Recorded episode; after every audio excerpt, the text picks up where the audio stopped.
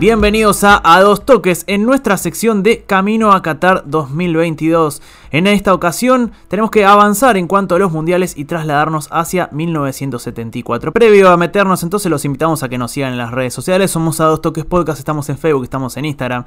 También estamos en Twitter y en absolutamente todas las plataformas digitales. Además los invitamos a que colaboren con nosotros en Cafecito o en Patreon, estén en Argentina o en el exterior. Eso nos ayuda a mejorar la calidad de nuestros episodios. Ahora sí nos metemos en Alemania 1974.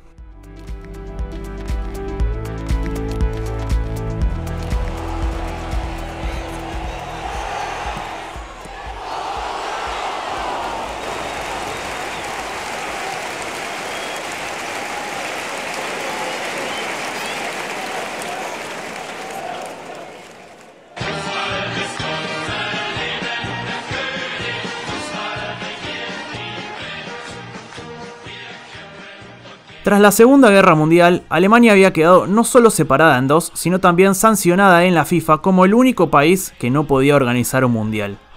Incluso, recordamos, para 1950 le habían prohibido jugarlo, también en aquel mundial que se había jugado en Brasil, del cual también hay un episodio obviamente de Camino a Qatar 2022.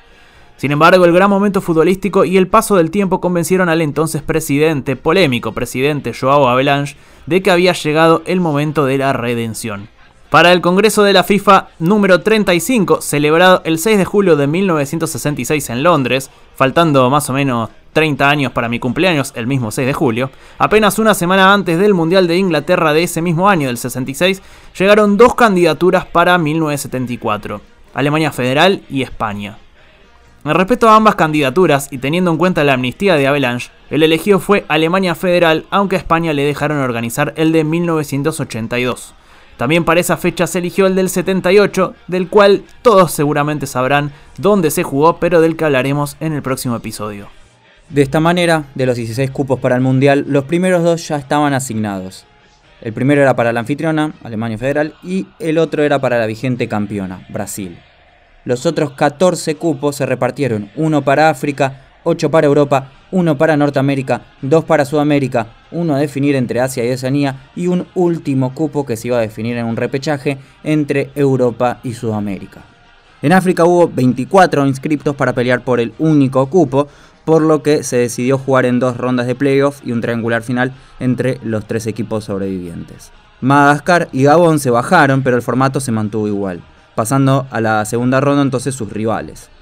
A la definición llegaron Zaire, que es la actual Congo, Zambia y Marruecos, que disputaron entre sí partidos a dos rondas. Finalmente fue Zaire quien ganó todos sus partidos y clasificó por primera vez a un mundial de fútbol.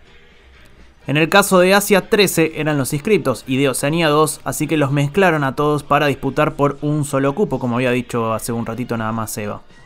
Para jugarlo dividieron la clasificación en dos zonas geográficas, de las que por medio de grupos y playoffs determinaban un clasificado cada uno para una final. Esa final fue entre Australia y Corea del Sur, se disputó entre octubre y noviembre en partidos de ida y vuelta, pero como ambos fueron empate fue necesario un desempate en Hong Kong, que terminó ganando el seleccionado australiano para obtener su cupo. En la CONCACAF hicieron algo parecido. Dividieron a los 14 inscriptos en Norte, Centro y Caribe y cada zona geográfica eligió entonces cómo disputarlo, si era por grupo o playoff directamente. De todos esos partidos sobrevivieron 6 equipos que disputaron lo que se llamaba en 1973 Campeonato de Naciones de la CONCACAF con sede en Puerto Príncipe, Haití. El campeón además obtenía un lugar en Alemania 74. Para sorpresa de todos, la selección anfitriona ganó cuatro partidos y apenas perdió uno contra México en la última jornada y así clasificó al Mundial. En Sudamérica el formato fue el habitual hasta ese momento, recordamos, se dividían a los seleccionados anotados en diferentes zonas de diferente cantidad de equipos según la cantidad de inscriptos y cada zona determinaba algún cupo o una clasificación a un repechaje como va a ser en este caso. Porque en esta oportunidad hubo nueve seleccionados anotados divididos en tres zonas de tres equipos, de las cuales dos iban a determinar cupos y una tercera un lugar en un repechaje internacional con Europa. Venezuela se bajó, así que la zona elegida para el repechaje fue la número 3, donde Chile y Perú jugaron un ida y vuelta y debieron disputar un desempate en Montevideo para lograr definir a un clasificado de la repesca. Por su parte, En la zona 1 Uruguay se impuso ante Colombia y Ecuador y Argentina hizo lo propio con Paraguay y Bolivia en las dos y ambas se clasificaron. De esta manera quedó Uruguay y Argentina en el Mundial, Chile en el desempate. En Europa todo se hizo de la misma manera de siempre. Todas las inscriptas se dividieron en zonas. La única novedad esta vez es que por sorteo la última zona daría un lugar a la repesca contra Sudamérica y no al Mundial directamente por lo que siendo las otras ocho primeras de cada grupo las que accedían al Mundial sin escala. Entonces fueron Italia, Holanda, Alemania Oriental, Polonia, Bulgaria y Escocia los que ganaron cada una de sus zonas, mientras que Suecia y Yugoslavia debieron hacerlo en un desempate por haber igualado en el primer puesto con Austria y España respectivamente. Entonces en esta nueva zona de repesca, la Unión Soviética se impuso ante Irlanda y a Francia por su parte, lo que le daba entonces el derecho a definir su cupo al Mundial contra Chile. Y lo que debía ser simplemente un partido de fútbol se iba a transformar en un problema geopolítico, porque en esta repesca se iban a enfrentar la Unión Soviética frente a Chile, que apenas unos días antes, el 11 de septiembre del 73, había sufrido un golpe de Estado liderado por Pinochet ante el gobierno de Salvador Allende del Partido Comunista, que recordamos que en la Unión Soviética quien gobernaba era justamente el Partido Comunista. De esta manera era un partido internacional entre un gobierno que consideraba enemigo al comunismo y otro que no reconocía al nuevo dictador en Chile, lo que iba a ser una imagen que no iba a poder terminar de disputarse. Para dar una imagen de normalidad, el seleccionado chileno viajó a Moscú a disputar el partido de ida, teniendo en sus filas a muchos identificados con el gobierno derrocado, pero en la República Socialista Soviética Rusa no fueron recibidos por ningún diplomático. Los soviéticos no permitieron acceso de cámara ni de periodistas y el 26 de septiembre, apenas 15 días después del golpe de Estado en Chile, en el Estadio Central Lenin, actual Luzhniki, en medio de mucha tensión por amenazas al elenco chileno, se disputó este partido. A pesar de la supuesta superioridad de la Unión Soviética, Chile aguantó y se llevó un 0 a 0. El 21 de noviembre, un par de semanas después, debía disputarse la vuelta en Chile y la dictadura militar eligió el Estadio Nacional para disputarse, donde luego se sabría que había detenidos desaparecidos. La FIFA investigó el estadio y a pesar de todo lo autorizó, pero la Unión Soviética nunca viajó en protesta pensando que con esto le iban a mandar a un lugar neutral. La FIFA sin embargo obligó a vender entradas y se terminaron jugando 30 segundos. Se presentó Chile, no se presentó la Unión Soviética y el árbitro dio el pitazo inicial, la selección chilena sacó del medio, convirtió y de esta manera ganó el partido que sería una completa farsa. Finalmente se decidió darle por ganado el partido 2 a 0 a Chile y obtuvo su lugar en el Mundial, mientras que ese día el seleccionado chileno jugó un amistoso frente al Santos perdiendo ese partido y justificando de alguna manera los hinchas que habían ido a la cancha a ver ese partido. Una vez que ya estaban los 16 clasificados, se dividieron como siempre en cuatro bolilleros para el sorteo uno para Europa Occidental, otro para Europa Oriental, uno para Sudamérica y uno para el resto del mundo. Para este mundial el formato cambió un poco. Se dividió a los 16 en cuatro grupos de cuatro y los 8 clasificados a la segunda fase se volvieron a dividir en otros grupos de cuatro. Entonces los primeros de cada uno de los grupos clasificaban a la final. Además, esta vez el duelo inaugural fue entre el vigente campeón y no se le daba a la selección que era sede como era costumbre en esos tiempos, que volvió a retomarse años después. Así el 13 de junio, a las 17 de Frankfurt, Brasil debutó en el grupo B con un tibio 0 a 0 ante Yugoslavia. Al día siguiente, Escocia le ganó por 2 a 0 a Zaire con facilidad y en la segunda jornada, Escocia y Brasil igualaron en 0, mientras que Yugoslavia goleó 9 a 0 a los africanos. Para la jornada final, Brasil necesitaba ganar sí o sí para pasar y que Escocia perdiera o empatara para superarlo en goles a favor. El milagro finalmente se dio porque los brasileños golearon fácilmente 3 a 0 a Zaire y Escocia empató con Yugoslavia en 1. Así, yugoslavos y brasileños avanzaron de ronda y de ese partido entre Brasil y Zaire se destaca un tiro libre en que los africanos se formaron en una barrera y cuando el árbitro Nicolai Rainea pitó para que los brasileños jugaran, uno de los africanos salió corriendo de la barrera para despejar la pelota antes que cualquier brasilero hiciera contacto o moviese el balón. Según cuenta la leyenda, lo que el defensor trataba de hacer era una protesta contra el régimen de su país un poco complicado. Creemos eso y no que no se sabía las leyes del fútbol. Con respecto al grupo 1, el sorteo decretó que las dos Alemanias se enfrentaran, integrando la zona con Chile y con Australia. En lo que ya era un mundial tremendamente marcado por la Guerra Fría, de repente las dos selecciones alemanas se enfrentaban Y Chile estaba también en el medio, el mismo del problema de la repesca. Alemania Federal le ganó 1-0 a Chile y 3-0 a Australia y la Alemania Democrática venció 2-0 a Australia e igualó 1-1 a Chile, por lo que llegaban a la fecha final ya clasificados pero debiendo enfrentarse. Para sorpresa de todos, Alemania Oriental aguantó y a falta de 15 minutos se puso en ventaja con gol de Sparbasser para llevarse una victoria histórica.